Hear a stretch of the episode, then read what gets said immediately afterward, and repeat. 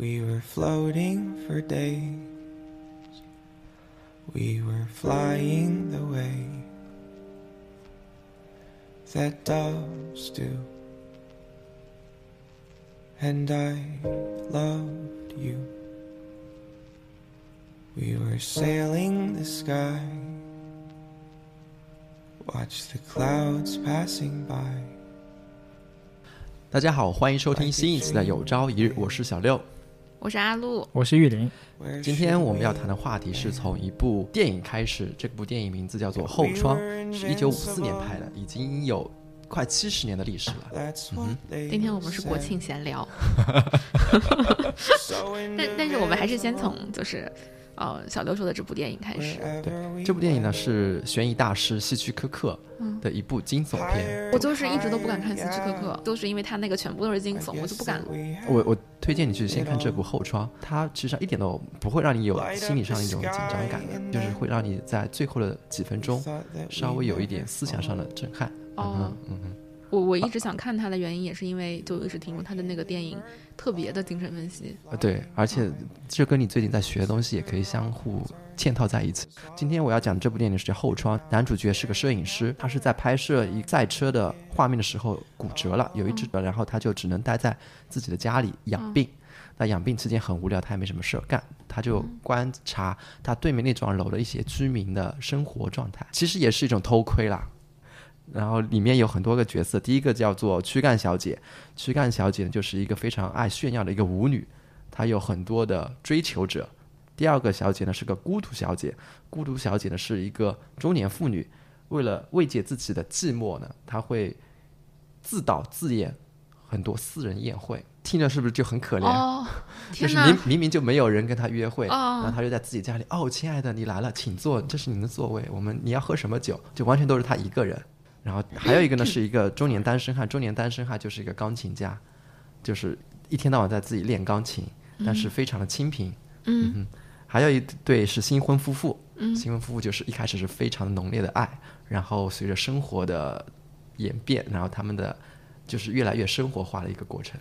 还有一个主角是喜欢睡阳台的夫妇，就他们 家。明明有床可以在卧室睡着，但是他们喜欢睡在阳台上，把床垫拿出去睡。然后这对夫妇也非常爱他们的小狗。嗯，还有一户人家是推销员，推销员里面，他们主要是推销是珠宝。一个她老公是推销珠宝，然后她还有一个妻子，她妻子因为生病卧床不起。然后主要负责恐惧的，就是阿鲁刚才说那个惊悚的，主要是那个珠宝商。那个珠宝商就是有一天夜里，男主就是被他的。珠宝商的老婆的一个尖叫声给惊醒了，然后发现这个珠宝商深夜里面来回进出家门三四趟，然后还提了个大大箱子。嗯，你你你能猜到他是做什么了吧？应该，那个你还不如直接说出来。对，男主就开始怀疑，他说，因为第二天早上醒来的时候，本来是珠宝商的妻子会。在那个病床上休息啊、吃饭之类的，然后他第二天起来的时候，发现已经床上已经没没有他妻子了。然后男主就怀疑是珠宝商杀死了自己的妻子。嗯，然后就是通过分尸啊这种手段，那天晚上分了几次运出去了一些尸体。哦，嗯，这还不恐怖。但是听着是恐怖，但是电影呈现那个画面没有像我现在这么快的跟你来讲解你给他加倍恐怖了一下，你是怕我不害怕吗？他就是很舒缓的一个过程。然后一开始他跟他的女朋友，就是男主的女朋友，是一个非常漂亮的一个金发女郎。嗯。然后他就跟他女朋友说：“他说我怀疑啊，他说你看对面那栋楼，那个妻子已经好久没出现了，是不是那天晚上被分尸了？”嗯。然后他女朋友还不信。然后，然后他女朋友也就加入到他男主的那个观察这个偷窥那个珠宝商，然后这里面出现了刚才我提到一个喜欢睡阳台那个夫妇那个小狗嘛，他们家那个小狗呢也很有意思，就是每天早上那对爱睡阳台的夫妇会弄一个篮子，然后把那个小狗呢放下来，放到一楼，然后那个让小狗自己跑出去玩耍，然后每天晚上呢，然后吹一声口哨。然后那个小狗呢就回来了，然后又跳到那个篮子里面，然后他们就把那个篮子给拉上来，放到他们家里面。那个小狗特别喜欢刨地，对，你感觉还是看过，就喜欢刨花园里面的那个土坑。那天晚上以后呢，那只小狗就特别喜欢跑花园里面有一块固定的地方，嗯，然后一直跑，一直跑，一直跑。然后过了几天以后，那个小狗死了。喜欢睡阳台那个夫妇，然后就一声惨叫啊，一声惨叫，然后所有那一段楼的人都出来了，哦，包括躯干小姐、孤独小姐、那个那个钢琴家，还有其他一些人，反正所有人都出来了，嗯，除了那个珠宝商没有出来，就那个珠宝推销员没有出来。那个画面推到珠宝推销员他们那一家时候，就是一个黑暗的画面，但是黑暗的画面中有吸烟的灯光亮了、暗了，然后男主通过这个画面，他说更确定了就是他，但是要有什么证据呢？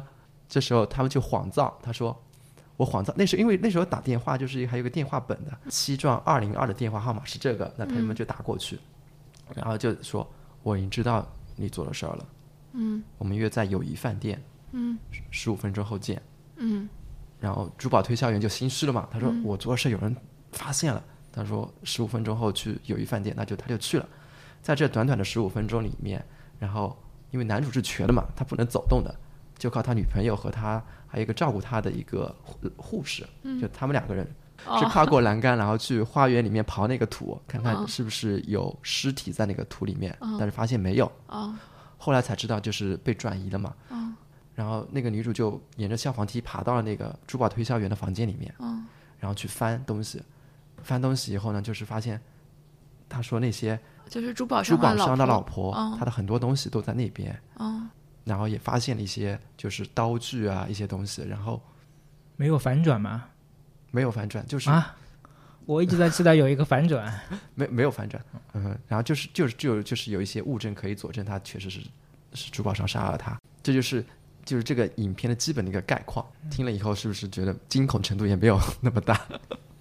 有一点过于平铺直叙的感觉。嗯嗯，它这部电影啊，实际上从内容来说确实是平铺直叙，但是它美就美在那些摄影的角度，哦，嗯，因为所以都是偷窥的角度，所以比较美，是吧？各个不同的时间点，他会给你说，比如说这个第一天的晚上，从一楼到七楼是怎样的，第二天的晚上从六楼到七楼是怎样的。因为我今天叙述的只是一个珠宝推销员这个这一层楼发生的事情，实际上是每户人家每户人家都有他的都是有故事情，自己也都有的啊故事情节的，啊就是嗯在不同的时间段里面，他们呈现出一个怎样的一个状况。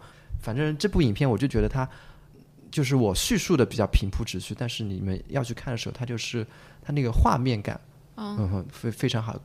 就它那种惊悚感是从这种细枝末节的地方渗渗透出来的。对对对哦，我有点好奇，你为什么会想起来看一个一九五四年的电影？对，这个就是要提到，就是我今年订了一本杂志，就《读库 》，因为《读库》里面有一篇文章是写到后窗这个事情，哦。嗯，还有一个好像是他是从后窗和《怪房客》这两部电影来对比的，嗯嗯，然后我就看，哎，这部电影就好像一九五四年的还能被大家翻出来，应该是一部历久弥新，哦就是很值得回味的一部经典电影。那我就去翻出来看了一下。你最近看的老电影比较多啊，上次看的也是一部六十年代的美国的那个叫对，我觉得老电影就是你现在还能讲，那说明它真的是一部好电影。嗯哼也许就是因为它就是老电影，现在才能讲，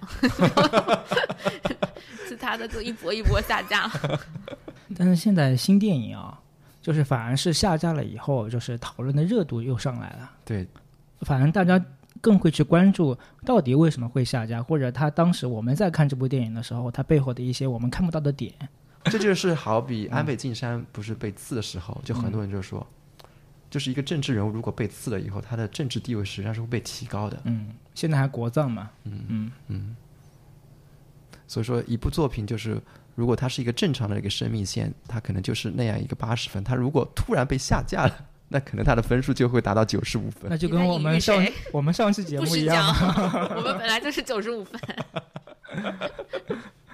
当然，我在看这部片子的时候啊，我会在想，就是男主通过这么一个框框，嗯，去窥探也好，观察也好，他对面那幢楼所有人的生活，那只是也是一个局部现象。嗯，他们在家里面的事情毕竟是隐私嘛，嗯他们家外的生活肯定是另外一份场景。嗯不管是在家外还是家内，我们看到只是一个，它只是一个侧面，嗯不能说他真实人生，比如说就是是那样的。这就让我们想到，就是玉林前几天说，他说吃螺蛳粉，玉林以前说吃螺蛳粉的时候就是肯定是臭的，但是他去了广西就发现其实螺蛳粉是不臭的啊。就原来螺蛳粉相当于是一个柳州当地的一种特色特色小吃嘛。嗯。一零年的时候，就是当地政府也是为了扩大这个螺蛳粉的影响，然后 就作为一个 就作为一个项目把它带到了北京，就相当于这个这个这个特色小吃就进京了。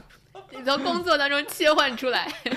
对，就就是因为我这次去广西出差嘛，然后然后当时就是。有攻略上说，其实，在南宁啊或者柳州当地的螺蛳粉是不臭的。自己买那种泡的那种螺蛳粉，或者自己家里煮的螺蛳粉啊，那个你只要一煮，就是那个臭味可能一晚上都挥发不掉的。嗯。然后确实在我们杭州的一些街边的螺蛳粉店啊，它也是臭的。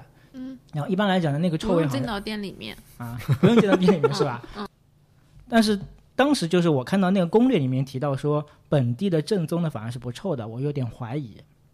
因为大家都说是螺蛳粉是臭的，然后也是因为臭，它可能在全国就是最近比较火爆嘛。确实，然后我去进了南宁的螺蛳粉店啊，我进了好几家，我就去闻了闻，确实一点臭味都没有。嗯。然后后来我回来的路上，我也问我一个柳州的大学同学，我说螺蛳粉到底是臭的还是不臭的？嗯。然后他说我从小吃到大，从来没有闻到过臭味。你后来有没有研究出来，为什么卖到其他城市以后它要偏臭呢？因为笋不行，所以我所以我后来就回到刚才我是二零一零年，我又去查了一下这个螺蛳粉到底是怎么火爆的嗯啊。他还是要把那个工作汇报做。对，我还是要把我工作汇报一下。就当时一零年，就是当地的政府也是为了推广这个东西嘛，然后把它带到了北京，相当于做了一个宣传啊，进京了，扩大影响力。然后那个袋，所以它臭是它的营销点嘛？就是袋装的那个。就袋装一包包的，就是可以卖的，是一五年才开始有的。嗯，就作为一个产业化的一个螺蛳。那在一零年的时候是怎么？是一锅锅过去的吗？不是，这个就是相当于是你在就店里面现场吃嘛，没有形成一个产业嘛。你说可以把它作为一种就跟杭州的那个片儿川一样，一开始是只能在。店里面吃的，嗯，后来要做一个，后来相当于做变成干干方便面一样的那种，可以可以就买网上买，然后自己煮自己泡嘛，预制菜一类的，对，预制菜一样的。所以说真的是臭是一个营销点，可能我觉得可能是因为袋装的就发霉，塑料臭，在现场做可能本身那个酸味没有聚集，那嗯，到袋装以后它可能就是没有那么新鲜啊或者什么的。可是我我刚才不是说那个不用走进店里就是臭的吗？对啊，我的咨询室楼下 就有一家螺蛳粉店，然后我经常会在就是就是咨询的这个呃小节结束之后，在楼下溜溜达，然后就会想一想，比如说刚才我们说的什么，只要途经就是那个螺蛳粉店的那个转弯处。哇天哪，就不行了，就是你所有的思绪都会被这个臭味打断。然后我现在就是回想起来，就是说为什么螺蛳粉在全国比较火爆啊？是二零二零年以后，然后现在的话，它那个一年的那个产值大概有五百多个亿，嗯，已经作为一个产业了。但为什么会在二零二零年以后就是有一个比较大的转变呢？大家出不去了，啊，这是这是一个很大的理由啊，因为出不去了，要买很多这种嗯速食的。方便面也麻辣味方方便面你不那个味觉可能是比较固定的，但这个螺蛳粉在二零二零年之之前大家接触的不多。它那个调料包是有很多不同的调料吗？对，有比较多的调料，而且有很多像腐竹啊这种豆制品啊，然后酸笋啊这种调料嘛。配菜多配菜配菜会多一点。然后另外一个我是觉得，就是我最近工作比较忙，可能阿路最近比较忙，有没有这种感觉？呃，忙的时候想吃点酸的、臭的、辣的。最近感觉要不停的跟人吵。就工作上，工作吵架呀，然后有各种莫名其妙的事。工作真的对对，有各种各样的事情。没有没有，他主要是忙着骂人，主要是因为当领导。嗯，毕竟玉林确实是我们这里官，就是大家可能想象不到，我们这个节目政治地位 很高的。对，高到会被下架那种。这个反正。然后就我可能真的需要一种心灵的抚慰，就是我需要一样东西。来让我平衡一下，做一个心理平衡，让我就是螺蛳粉嘛，那就是类似螺蛳粉吧。但是螺蛳粉我可能又不是特别喜欢吃。但是我那天就是喝了可乐，我从来没感觉到说可乐能带给我这么大的愉悦。嗯，因为我现在下班也比较晚嘛。嗯，然后每天都想着说，如果我这么一天就过去了啊，而且晚上晚饭都不吃顿好的，嗯，就感觉太对不起自己了，嗯，所以我现在每天就是隔一天就会去单位旁边的一家日料店去吃日料，嗯，一定需要这种外界的这种刺激感，或者是这种食物带来的这种慰藉啊，能够抚平我心里面的那种不舒服的感觉。食物本身就是一个巨大的安慰啊！食物对于人来说，从你出生开始，它就是你的安慰了。嗯。然后，比如说小的时候，作为小宝宝，我们喝奶的时候，就是最幸福的时候。所以，食物带来的不光是肚子填饱了，就是饥饿感没有了，还有就是那种幸福感，就是一个满足的。比如说，还和你的主要养育人是靠近的，就不管你是用奶瓶喝奶，妈妈喂你奶，他都是抱着你的。嗯。嗯，所以。就是这是扎根在我们，简直烙印在我们身上的，就是食物是一个巨大的安慰。嗯所以很多人会到，比如说晚上快要睡觉的时候，就会老想在家里找点吃的，比如说翻翻柜子呀，也许不是真的饿，比如翻翻柜子呀，看看冰箱啊，就是因为那个时候就是小朋友晚上要喝奶的时候，而小朋友晚上喝夜奶也不是说他真的饿了，就是要比如说哄一哄、拍一拍，和一个人贴着很近，然后他要睡觉了。嗯嗯。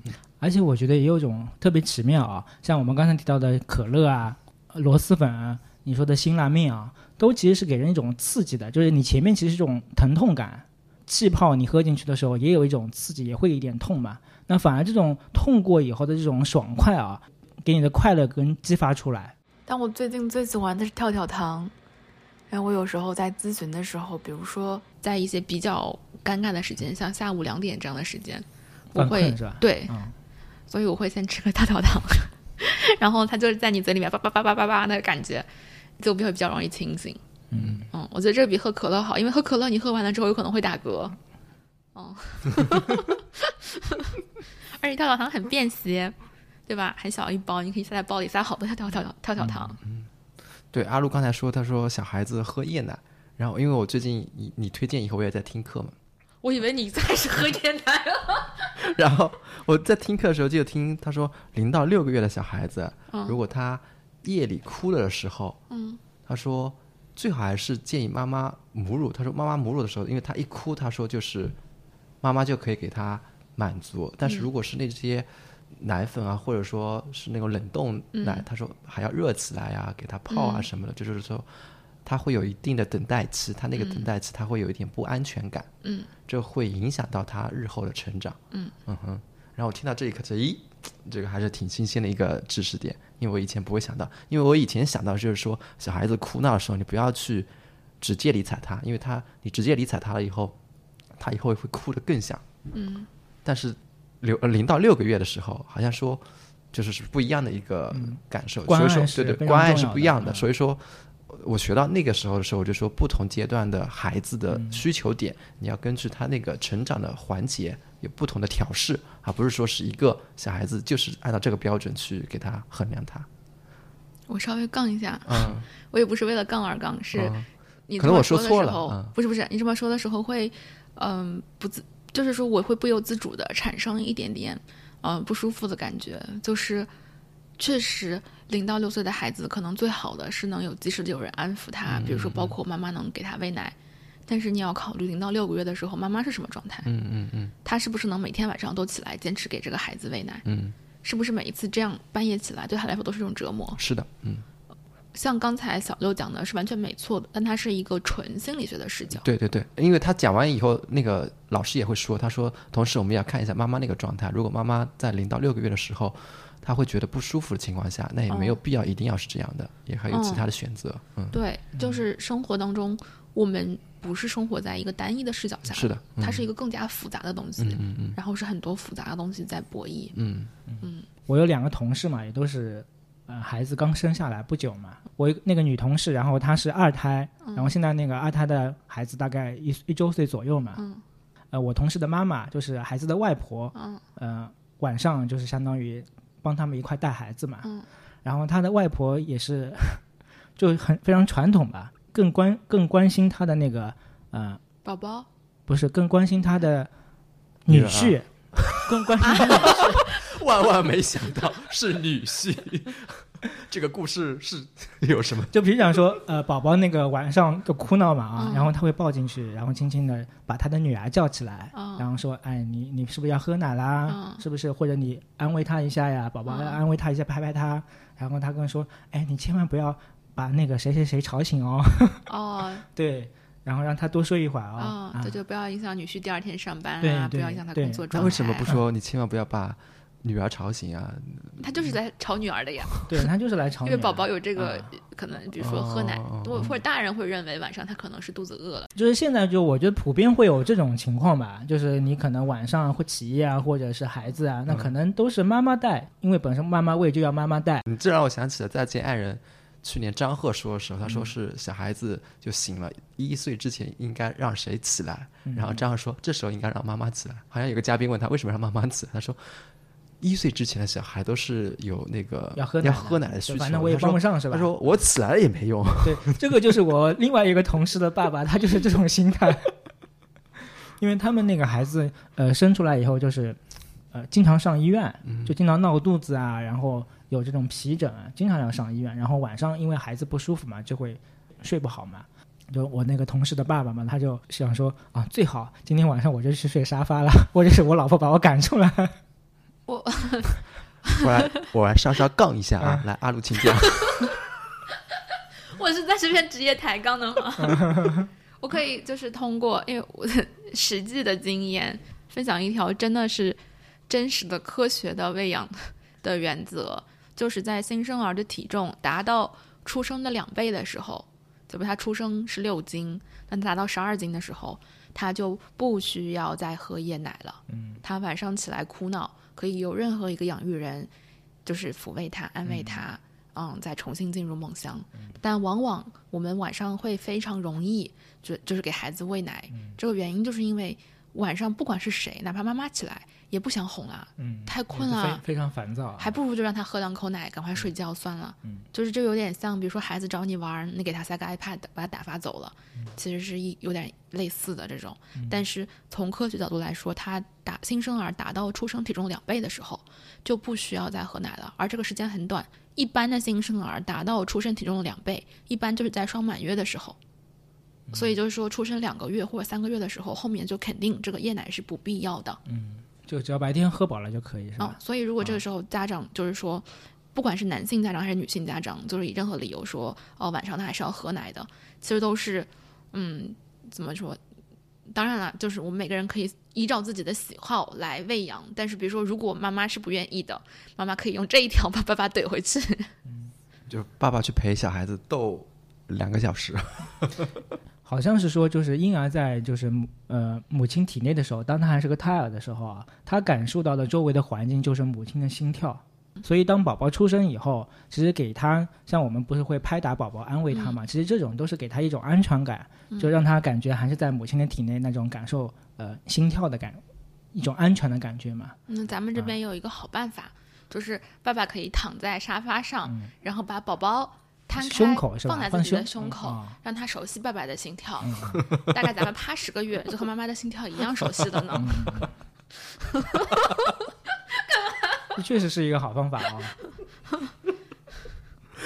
这十个月，爸爸不管走到哪儿，都把都把孩子给抱上，然后让孩子熟悉这十个月。对呀，我没有觉得有什么不好的呀，对吧？我觉得就是大家共同养育的话，大家共同熟悉。这也是我有点有的时候会有点讨厌，嗯，心理学的地方，就是他把什么事情都归到妈身上去，嗯，尤其是比如说像比较比较老派的这些心理学家，他们都是男的，这个我觉得很有意思。老师就是我有一个美国的老师，他在讲课的时候就讲过，但他自己是个女老师，然后他是美国老师，他就说你要注意，就是我们要时刻注意，这个心理学的流派的主要创始人都是白人，然后都是男的。他们是带着一个白人男性中产以上的视角建构的这些理论，所以你在每一次用这些理论的时候都要十分警惕，你是不是用一个白人男性极其优越感的视角在看世界和在工作？如果没有这一份警惕的话，那你的治疗可能就达不到你想达到的效果。啊，所以我们也能够理解为什么很多心理学的视角都不断强调妈，就是妈对孩子的重要性，妈要怎么怎么怎么样，什么足够好的母亲，不好的母亲。当然后面的就是学者会组会慢慢把它修改成，就是把这个母亲修改成主要养育人或者重要他人这样子的词。但是毕竟这个词太长了，就是你还是说妈比较简单，就一个字儿。嗯，这是我讨厌心理学的地方。但是我喜欢它的地方是，它也同时告诉你，不管你早年是有什么样的创伤，这些东西都是可以解决、可以修复的。我们可以重新回到那个创伤的现场，把这些伤口缝合好。对，都是他虽然就是指责妈指责太多了，但是他也告诉你，我们永远有机会。嗯，一方面是过去决定了你的现在，但是另一方面，我们也可以是未来牵引着你的现在，就是两方面可以是共同串联起来的。嗯嗯。但我觉得就是，比如说，当我们说一个孩子的创伤都是源于妈的时候，其实我们他就显现了一个问题啊，显现了这个问题就是说这块空白，如果孩子的创伤都是源于妈妈，是妈妈没有做好的话，那父亲呢？嗯，回忆起原生家庭的这种创伤，我觉得还是大部分来自于父亲吧。没有啊，很多人会说，比如说我妈的脾气很差，我从小我妈就老管我。那你妈妈的脾气差，可能很大一部分是因为爸爸做的不好，所以妈妈的脾气差。这也是我们这几年才逐步大家慢慢有了这些领悟的嘛。嗯嗯。你看，像以前我们就会可能更倾向于指责，哦，女人就是情绪化，嗯，包括以前有歇斯底里症，嗯嗯。对，所以现在大家也是在逐步的这么一个有有更深层次的思考的过程当中吧。嗯，你刚才说那个情绪化，然后昨天听课的时候刚好听到这个这块内容。嗯，他说人是一个理性和感性之间的动物，但是情绪这方面是人不能够自主控制的，所以说他会发脾气，他会哭，他会笑，就情绪是人无法自己直接控制的，需要学习过一段时间以后才会慢慢的去。了解这个情绪，控制这个情绪，去理解这个情绪。我觉得这个和我最近的一个感受有点相似，是嗯，因为我现在开始进入就是实习职业的阶段了，就开始接待来访，然后我需要有时候在我朋友身边的朋友那边跟他们打打小广告，就是说，哎，你们身边如果有一些嗯对咨询有兴趣，然后也有一些困扰的朋友，可以介绍，就我们可以见一下试试看。我觉得很多人就会。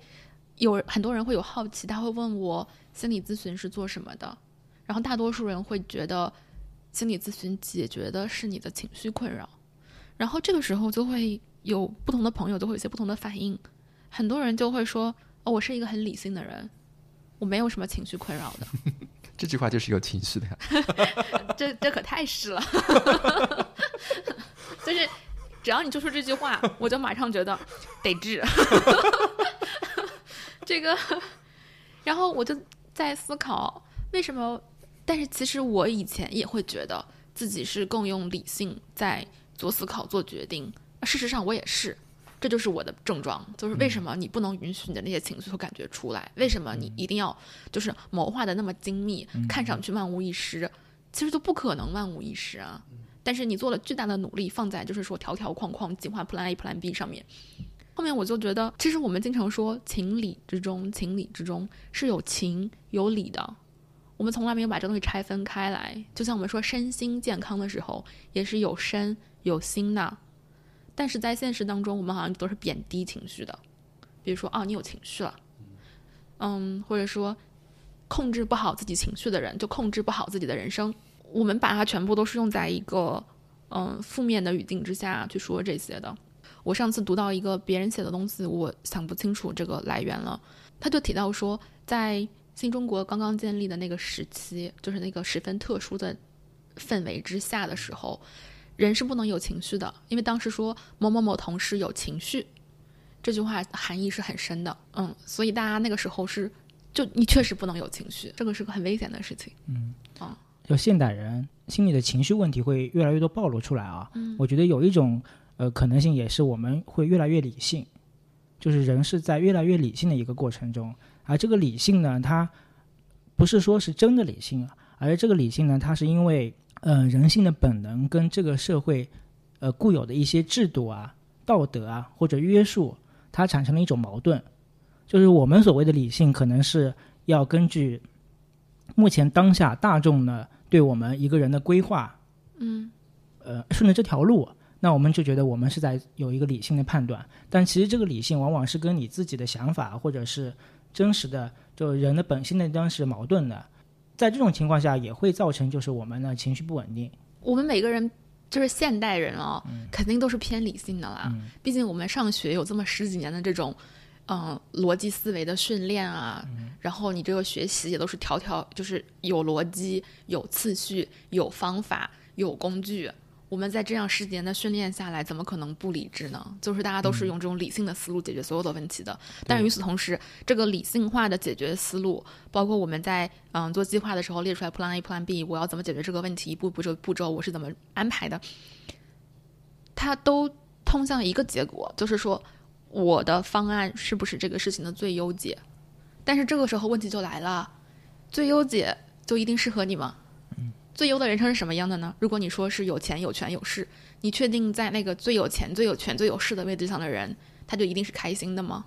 或者你确定一个那样子的生活一定是适合你的吗？嗯，也许你达到了最优解，但是那个最优解就不是你想要的，你从一开始就解错了。嗯嗯。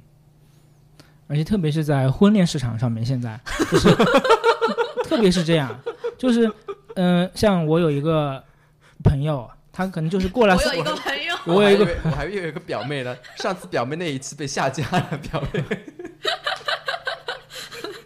然后我现在另外一个朋友呢，他可能会因为他自己家里条件是比较好，他爸妈的地位也比较高，所以他在选择伴侣的时候，现在更看重的是对方的一种地位、地位、家庭背景。但是你要在这个家庭背景上面再去选择自己喜欢的，可能是更难的。嗯。但他可能从他自己的审美的角度啊，如果去撇开这种家庭背景去选择一个姑娘，那对他来讲，他的选择面是比较广的。也有这种矛盾嘛，就是说，婚恋这种现在的这种判断跟规则下面，就是我们要一个最优解，嗯，是社会或者世俗给我们定的一个最优解。但是这个最优解真的要真的组成家庭了，对方真的是你想要的，或者是真的跟你合适的吗？其实这个我觉得。大概率是不是的？我能不能贴个牛皮癣小广告啊？嗯，就是说，咱们就是说啊，如果你是有一个具体的症状，比如说抑郁症、躁狂什么这些的，可能还适合一些其他的咨询流派。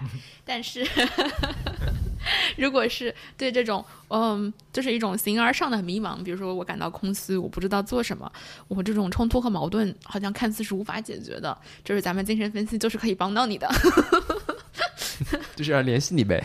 不是不是，那不是我，就是说，大家可以，我是觉得大家可以把这个当做自己的一个工具，就是因为我身边有很多人，比如说想想试试又不敢试试，好像觉得这个这一步迈出去好像就收不回来了似的，但其实不是的，我是觉得可以把咨询当做一个工具，在你这个阶段可能需要它，就把它从箱子里拿出来用一用，过一段时间也许你不需要了，那 OK，那就先暂时不去了，嗯，嗯哼。如果过一段时间你又觉得好像挺需要这个工具帮帮忙的，就像爬山爬累了，这段时间煮一个那个登山杖，其实就是这样，把它当成一个工具，自如的使用。我是希望大家能有这种，我能自如的使用咨询这一样工具来帮我的感觉。嗯嗯。那如果在杭州的听众朋友们最近有这方面的困扰，可以联系一下我们的阿路，然后真的可以发送你的联系方式到我们的公众邮箱号里面，然后我们会。给您发送一些阿鲁的工作微信号。谢谢你啊，你现在是我的分销商吗？他就是那个小助手。我我真的觉得，这种矛盾和冲突和感觉是每个人都有的。嗯，你不在工作上碰到，也会在婚恋上碰到；你不在婚恋上碰到，也会在生活其他地方碰到。嗯，几乎每一个人都会面临这样的困扰。我的个人感受是，我现在已经比之前的我。要自由很多了，就是在做这样的选择的时候，嗯，对，然后这种自由的感觉很好，所以我就会觉得，我会希望我身边的人都能有试试看，去有这种自由的感觉，嗯嗯，我觉得这就是一个可能是自己的拉扯力和现实的拉扯力两方面在互相较劲的一个过程。嗯，那你现在是哪方力量大呢？我觉得就像我可能是最近跟。这几年吧，录节目也有关系，就是我们一直聊，一直聊，然后阿路也一直跟我们介绍一下他自己学的一些东西、一些理论啊，然后慢慢的会往更开阔的一点方面去想，嗯，就不必纠结于一个点，然后如果你这个点不顺心的话，你可以去挖掘挖掘其他的点，所以你就不停的谈恋爱了。所以你就嫉妒他了？不是不提，你这个词要 是不停、切掉切掉。这 这是我剪的，我不切。你正在收听《有朝一日》，这是一档由三个好朋友阿路、玉林、小六一同发起并制作的播客节目。这档节目是我们人间观察、好奇心探索、挑战观念和自己的音频记录。如果你喜欢我们的节目，希望你可以在 Apple Podcast 给我们五星好评，也可以在爱发电为我们用爱发电。如果喜欢这期节目，欢迎你把它转发给你的好朋友一起收听。若你希望和我们建立更多联系，可以在微博搜索“有朝一日播客”找到我们。祝你收听愉快。追求一个最优解是不可能的。嗯嗯嗯，我们只能嗯追求到那个。最好最好最好的情况，我们是追求到那个适合我们的。嗯，但大多数的时候，可能我们都不知道什么是适合我们的。那这就又有一个前提，就是我要先知道我我是什么样的和我要的是什么。可是我觉得这两个题目真的太难了。我觉得这应该就是至少对于我来说，这几乎就是人生的母题。嗯，这也是那天我在和另外一个朋友，嗯，大家在讨论职业选择的时候，因为他在说他想转行嘛。嗯，他就会就是讨论到了这个职业选择的问题，然后就是转行的时候的一些困惑，包括他转行的跨度比较大，他就是说那前面的工作经验好像就有点浪费掉了。然后我们在聊一聊的时候，我就想到，其实我们的人生就是一个悟道的过程，就是然后我们要悟的这个道，可能就是我是谁和我要什么，而你做一个职业，或者说学习，或者是婚姻。其实都是你在这条路上的工具，去不断的从这个水中的倒影里面看清楚自己，就是拨开迷雾。嗯，我们可以把选择了不同职业的人看作是走在不同路上的人，但是这条路的终点都是就是所谓的像就像禅修一样，我们是要悟出来自属于自己的那个禅到底是什么。然后这个路上，包括婚姻也是，它也只是工具。包括有些人婚姻失败也是，这个婚姻失败也是一个工具，它都是帮助你更通向你的终点。嗯嗯，所以有些时候我们可以看作选择不同职业的人是在不同的道路上悟道；有些时候我们可以看作是使用了不同的工具。包括嗯，像转行那个朋友，我们就会聊到说，嗯，可能你之前是决定用一个锤子的来悟悟道。就用个锤子作为你的工具跟着你，现在你决定换一个工具，你决定带一个画笔上路，这都是有可能的。对，但最后大家是殊途同归的，所以不同的行业之间，大家都会觉得有很多相通的感悟，因为我们是在悟同一个道啊。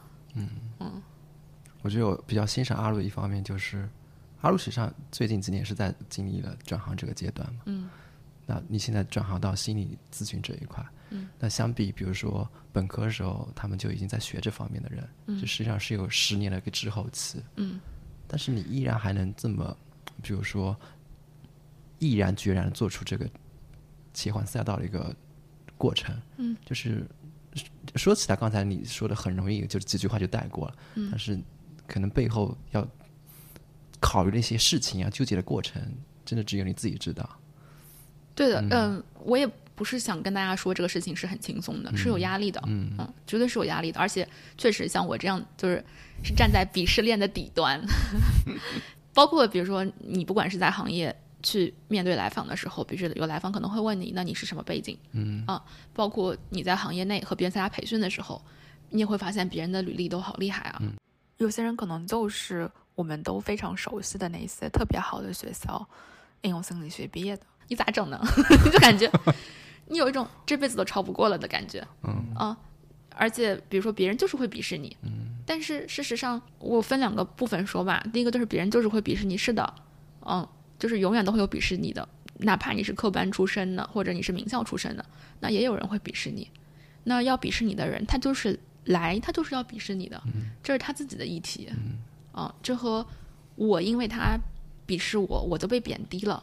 和这个没关系。我如果被贬低了，那这是我自己的议题。嗯啊，然后另外一块就是，为什么我刚才提到，嗯，就是人家是名校毕业这样的呢？因为这个就是我自己的议题，就是我一直以来保持的，其实就是以前的我，就是一种精英主义的价值观。嗯，所以我是认可名校的，正是因为我是认可它，所以我是在这个枷锁里的。所以当别人拉动这条链条的时候，它就会扰动到我。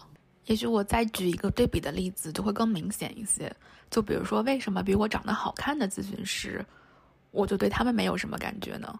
因为我对美貌的价值，或者说这块东西对于我来说没有那么重要，就在我的价值观体系里面，它没有那么重要，所以它也不会扰动到我，而是我自己的价值观中那些我觉得重要的事儿，它在这样的时刻就会变成一个我的枷锁。所以我觉得它是一个解构的过程，就是你要不断的把自己以前给自己的束缚和价值观和那些条条框框的东西。不断的把它重新解构，你才能才能获得自由。刚开始的时候，就是小六是从一部后窗的电影里面展开的嘛，然后他就讲了，嗯，怎么样从我一个人的角度，然后窥视就对面一幢楼里面千家万户的，从窗里面去透视那些人跟事嘛。嗯这个窗其实也是很奇妙的一样东西。嗯，当你白天的时候，你去透过窗看外面的景色。就外面是非常亮的，你对外面的世界是看探索的非常清楚的。但这个时候，如果外面的人看你窗里面的是黑的，嗯，白天是你不大能够看清窗里面的是情况的，嗯。但是当晚上外面暗的时候，家里的灯光亮起来的时候，你能从窗里面，其实你能够倒影出你家里面的情况，包括你能在窗里面看到自己。那这个时候，从外面的视角来看你窗里面呢是非常清楚的。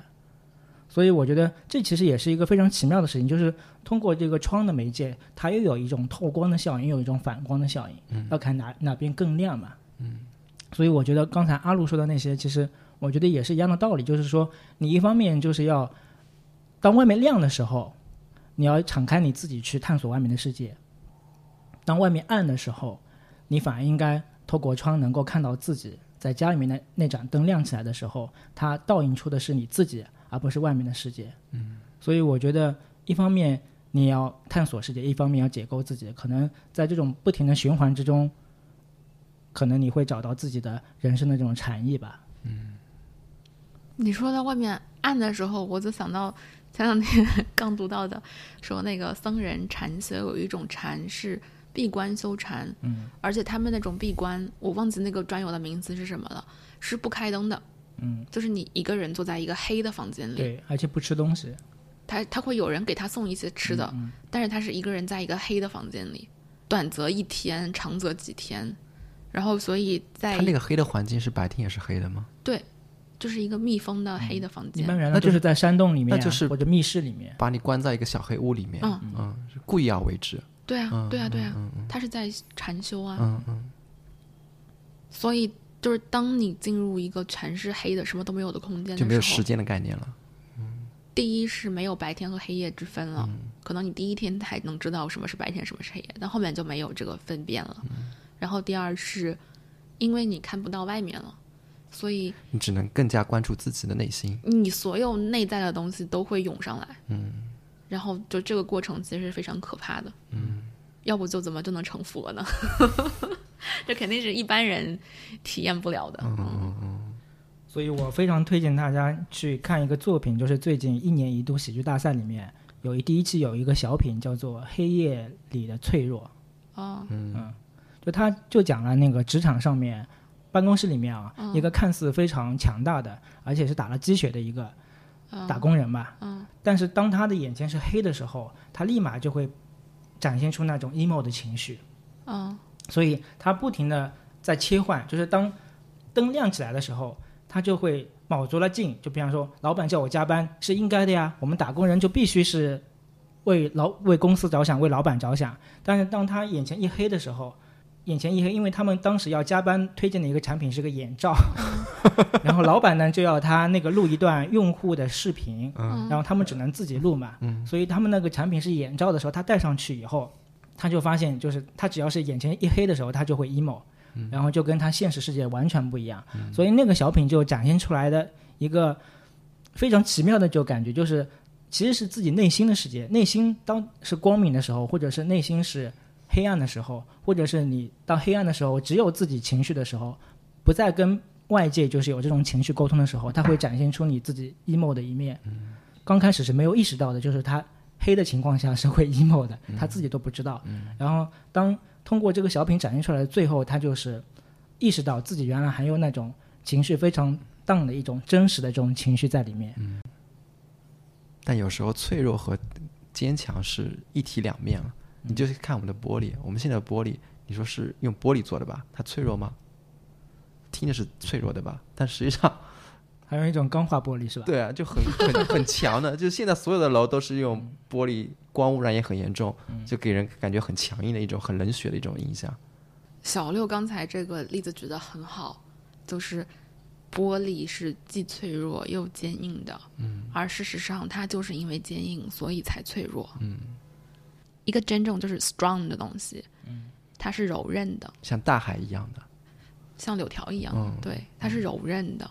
而一个人脆弱，就是因为它坚硬。嗯，啊，所以就真正 strong 的东西，它一定是不坚硬的。嗯，也因此它不脆弱。嗯嗯，就是最近也提到阿洛前面推荐推荐过一期节目嘛，就是李松蔚呃 GQ Talk 的节目，对 GQ Talk 的节目。然后它里面好像也提到，就是说，就学校里面的老师其实原来就是他是比较关注差生的那个心理状态的。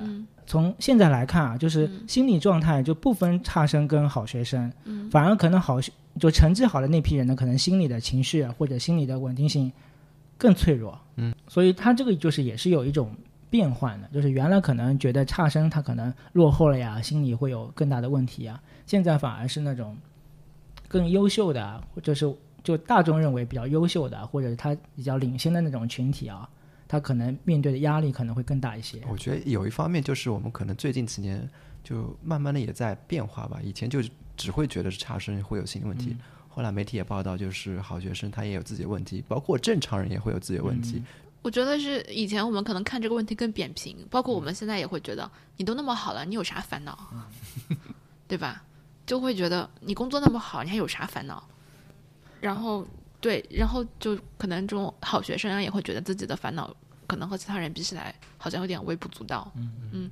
但我觉得，像我们所说的好学生，包括说工作很努力、很绩优的这些人群，你要看他是为了什么在努力。比如说他学习，他就是喜欢学习，他在其中充满乐趣。OK，那你学吧。但是有一些孩子，他可能就是给父母有个交代。他在学习的时候能感受到的，比如说是父母的关心、爱、老师的目光、同学的喜欢，那他肯定是不学更痛苦啊！他要失去这么多东西，那他一定会学的。嗯，但是只要一直学，就能一直拥有这些吗？如果这些东西没有了，怎么办呢？所以，我我会觉得，就这种探索会很好玩。就是你会发现，可能看起来看起来结果都差不多的人，但是每个人都有很复杂的不一样的地方，嗯也有不一样的路径。他们是从不一样的路来这里的，也带着自己不一样的问题和对世界不一样的理解。嗯，但有时候就是在被戳穿那一刻。就像你刚才说，就是我可能就是为了得到别人的关注而学习的那个人，他可能自己没意识到，但是被你这么点破以后，哇塞！我觉得他在那一刻就是有点承受不了。哦，咨询师不会做这样的事情的。嗯，我这个是咨询之外说的话。他不会就是去戳你痛处，一定要让你故意让你痛，不会不会的。如果是这样的咨询师，就把他拉黑，换一个。OK。嗯，就是。人所有的烦恼或者痛苦都是来自关系嘛？但是当你这种你说我其实我自己没有意识到我是为某某某我在努力的奋斗，但这种其实也是一种关系嘛，相当于我为了让我跟对方的那个关系更好，我做了一些奋斗，但这个本身也我觉得是这很正常的一种关系的处理方式啊。不是不正常，是嗯，你要知道自己在做的什么事事情是什么事儿，嗯，就是说你能清楚的意识到。哦，原来这些是我努力的原驱力的时候，你就有了选择。我是不是还要继续做这件事儿？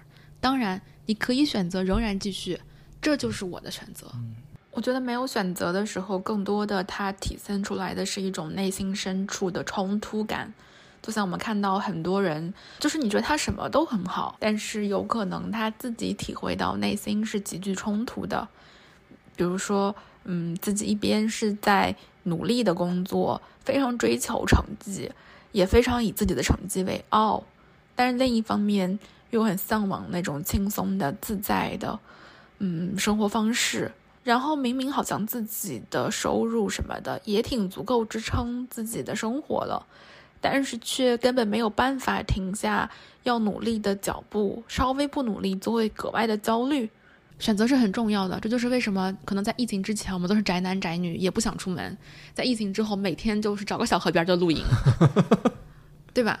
你有选择是个很重要的事情。嗯嗯。而且你知道你是自己是在做选择，对啊，嗯，你仍然可以完全没有改变之前生活的所有的方式，自己努力的方向都没有改变，但是你是自由的，嗯，这个说起来就真的很形而上。对对对，我我举个例子吧，就是我最近听课听到了一个例子，就是还是阿如给我推荐的那个课，就是他说会有一些。咨询师会布置家庭作业给那个来访者，嗯，那就是让来访者在平时生活中的时候也去试着去做一做，然后下一次来反馈。嗯，那有些来访者就就做了，那你就去根据他做的表现去给他一些意见。那有些来访者就没做，嗯，那这时候他没做的时候，咨询师也不能去责备他，你没做就我就来说你，你还是要分析他没做这个原因，嗯，然后去共同探索他这个没做的为什么没做以及。就是分析背后的原因，然后慢慢给他化解开来。嗯，就做与不做，你不能应该去评价它好与坏，而是要找它背后的一个原因。嗯，这就很像你之前说那个来访，就是准时到还是早点到还是迟点到，就是要分析背后的一个原因。这样的话，可能更跟来访者他的自己的本身更加能接洽起来。嗯嗯。好，我们这个节目已经就完全跑偏了，就过于心理咨询取向。那没有，那是因为我们最近关注的东西是这方面，所以说还是不管说什么话题都会扯到一点。嗯，有一点。好，那我们今天就聊到这里啦。今天是国庆倒数第二天，祝大家假期愉快，抓住假期的尾巴。那我们下期再见喽，拜拜。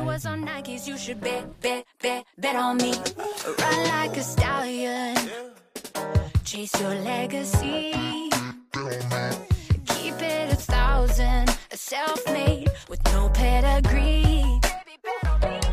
Let them see you smiling on the front pages. Mama, I made it. Look at, look at me. Smiling cause it's contagious. Do it for the haters, make them lose sleep. You should bet on me. Like I'm Apple in the 90s, you should bet on me. Gonna wanna get behind me like I'm 23. Before Mikey was on Nikes, you should bet bet on me. You should bet on me like I'm me.